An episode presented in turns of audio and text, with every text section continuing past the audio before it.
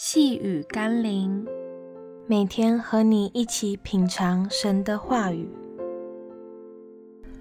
跨出行动的脚步。今天我们要一起读的经文是《约翰福音》第四章三十五到三十六节。你们岂不说到收割的时候还有四个月吗？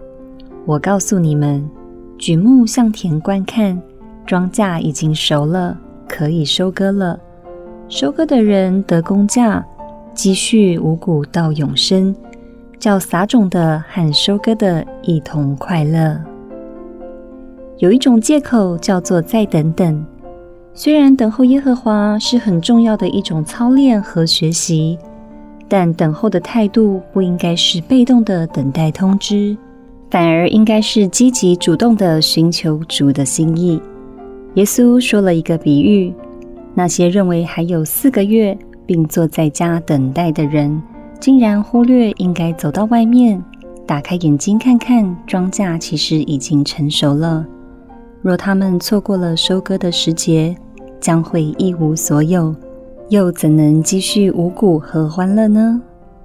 不要只是独自躲在角落等候神，除了祷告以外，走到各个地方，接触更多人群。看看神要你看见的，你就会看见神的心意，看见他为你预备的庄稼与合唱，看见他给你的时机和应许。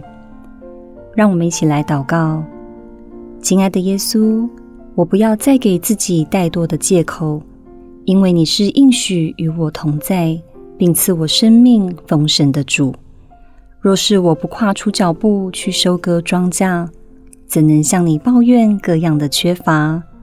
我相信，不仅是灵魂的庄稼，你所应许的一切丰盛，都等候着我跨出行动的步伐，将会使我欢呼喜乐，丰盛有余。奉耶稣基督的圣名祷告，阿门。